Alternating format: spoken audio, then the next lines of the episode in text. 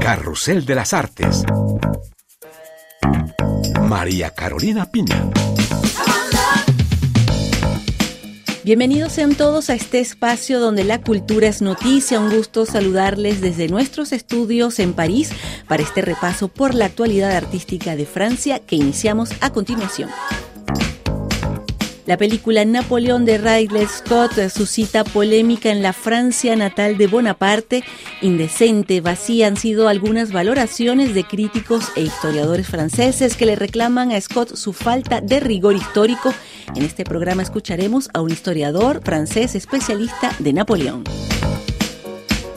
Fuimos a la segunda exposición de cerámica tradicional paraguaya presentada en Francia, una muestra organizada con pasión y esmero por dos francesas conocedoras del arte y la artesanía nativa de Paraguay.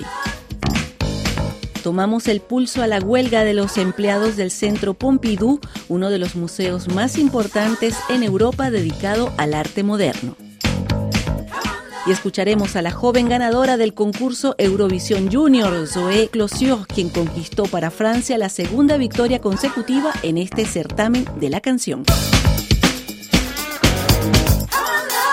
Comenzamos este programa con la noticia cultural que ha hecho correr mucha tinta en Francia, el estreno en los cines franceses de Napoleón, retrato cinematográfico de una de las figuras más complejas y polémicas de la historia de Francia. Se trata de la más reciente película de Ridley Scott, quien recibió una ducha muy fría por parte de los críticos de cine franceses.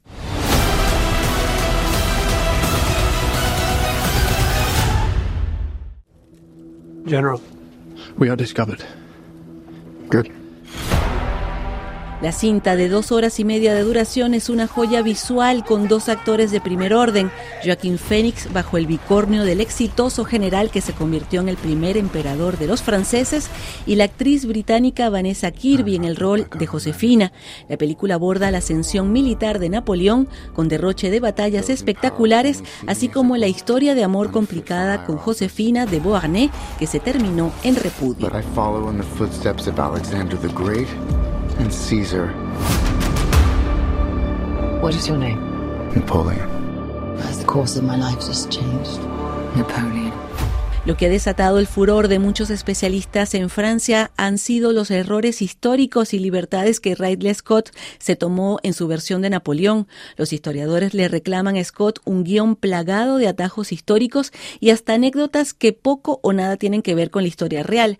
Se cuentan con los dedos de una mano los historiadores que han apreciado esta cinta. Es el caso de Arthur Chevalier, quien es especialista de la vida y obra de Napoleón Bonaparte. No, j'ai pas été dérangé parce que je sais que c'est du cinéma et que a mí no me molestó. Se trata de una película, una obra de arte y no de un manual de historia. Hay muchos errores, incluso en las escenas de guerra. Por ejemplo, en la batalla de Austerlitz, el director transformó una anécdota sobre una decena de soldados que cayeron en un lago congelado luego de que la artillería francesa bombardeara el lago. Scott lo convirtió en el corazón de la batalla y eso es totalmente falso. Pero hay que admitir que estéticamente es increíble. No se le puede reclamar que haga algo espectacular de una anécdota incluso si es en detrimento de la verdad histórica. Euh, peut-être parfois au détriment de la vérité historique. Le preguntamos a Arthur Chevalier su opinión sobre la interpretación de Joaquín Félix, quien también ha recibido duras críticas en Francia. Joaquín Phoenix encarna a un Napoleón brutal, rencoroso y vulgar. Es una interpretación bastante exagerada, pero tampoco es aberrante. Napoleón no era precisamente alguien que brillara por su refinamiento. En cuanto a su pasión por Josefina, todo el mundo, historiadores y público, sabe que la única persona que Napoleón amó en su vida fue Josefina. En cambio, la película no explora algo fundamental de la personalidad de Napoleón, que era su carisma. No se entiende por qué Bonaparte embarca a Francia y Europa en una campaña militar extravagante y cómo se gana el apoyo de los militares y del pueblo. Scott desestimó completamente el poder de seducción de Napoleón. Hasta sus enemigos lo conocían. Nunca habría podido conquistar la cúspide militar y política sin esa personalidad arrolladora que tenía. Euh, là-dessus, ça fait moyennement du sens d'avoir une conquête politique sans un mec qui a un peu de charisme, quoi. I believe I speak for all of us. We will all sleep again without this vermin. Whose country are we in?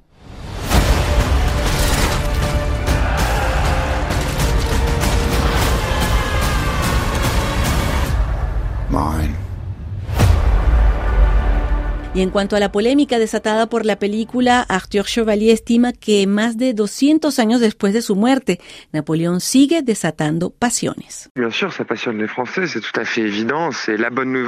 Es un hecho, Napoleón fascina aún hoy. Cuando se aborda la historia de Francia, se toca una fibra sensible, y cuando los franceses se molestan es porque les interesa. De hecho, la mayoría de los historiadores no critican a la película en base a consideraciones históricas. Ha habido muchísimas películas sobre Napoleón y todas tienen errores. La polémica es porque Francia es un país de cultura y de debate donde todo el mundo tiene una opinión sobre todo. Ridley Scott está pagando el precio de esa tradición francesa que es criticar. Por eso es interesante, demuestra que Napoleón interesa y que en este país nos gusta la controversia. Eso para mí es una buena noticia.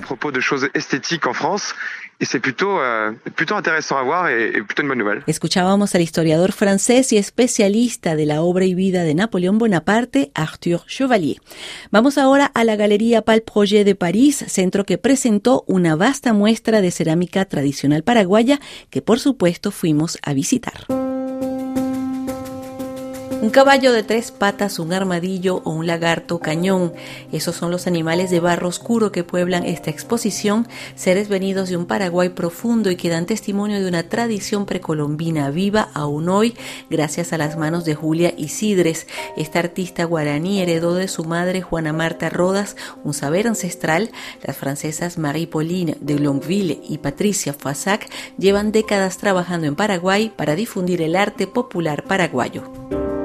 La exposición se llama Arte y Transmisión, porque en Paraguay la cerámica se transmite de madre a hija. Juana Marta Rodas, la madre de Julia, era ceramista, su madre también. Y Patricia me llevó en el museo de Izangaye. Y sin saber que Julia Isidres ya estaba en la colección de la Fundación Cartier, yo le dije a Patricia, pero mira qué lindo todas estas cerámicas.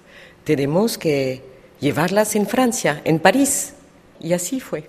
Julia empezó con su mamá a los cuatro años. Acompañaba a su mamá a la cantera a buscar el barro, veía en el piso los insectos y utilizaba el barro como la plastilina. Ella nació y creció con el barro. Las piezas que se ven aquí parte de un barro negro y de este barro negro que deja secar, que pule, que tiene un proceso muy largo, luego lo cocina en un horno a leña y la cerámica sale clarita, beige.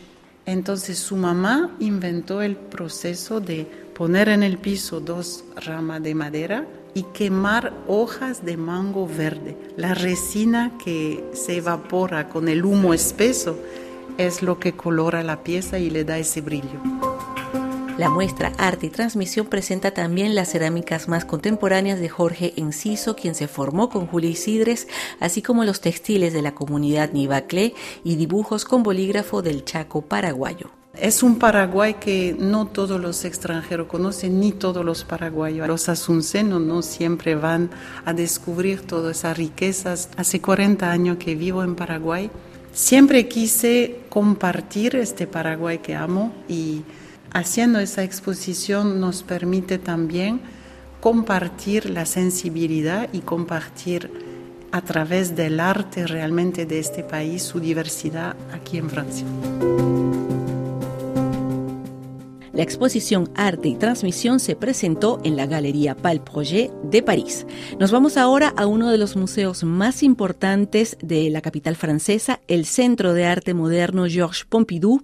Este inmenso y colorido edificio resguarda la colección de arte moderno más grande de Europa. Sin embargo, el público se topa desde hace más de un mes con una banderola donde se lee en huelga.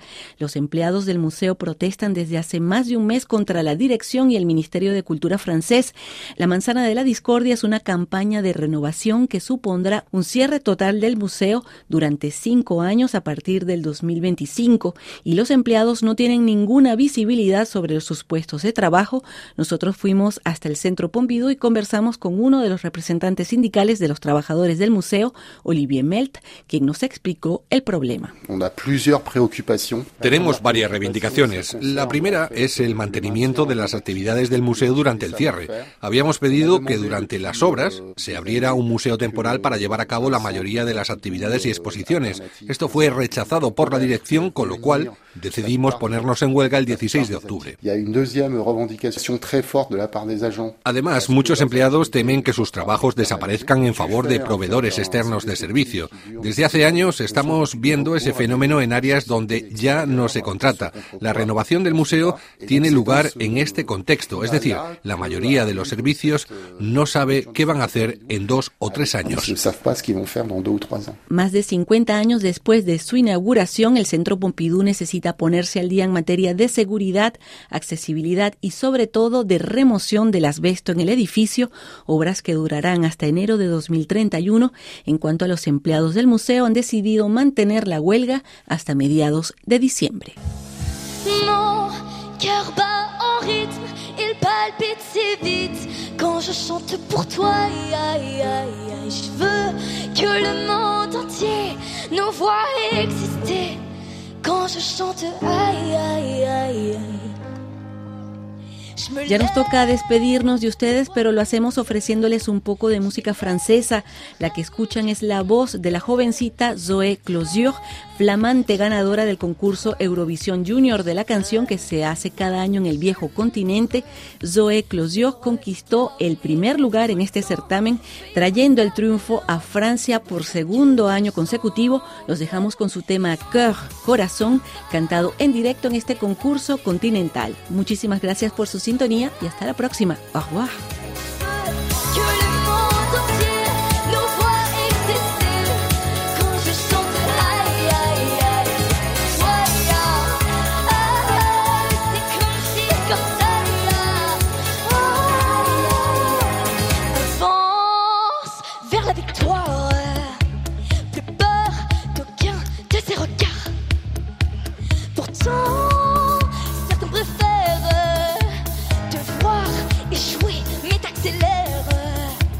Je déploie mes ailes doucement, je le fais pour nous vraiment. Chaque fois que je chante,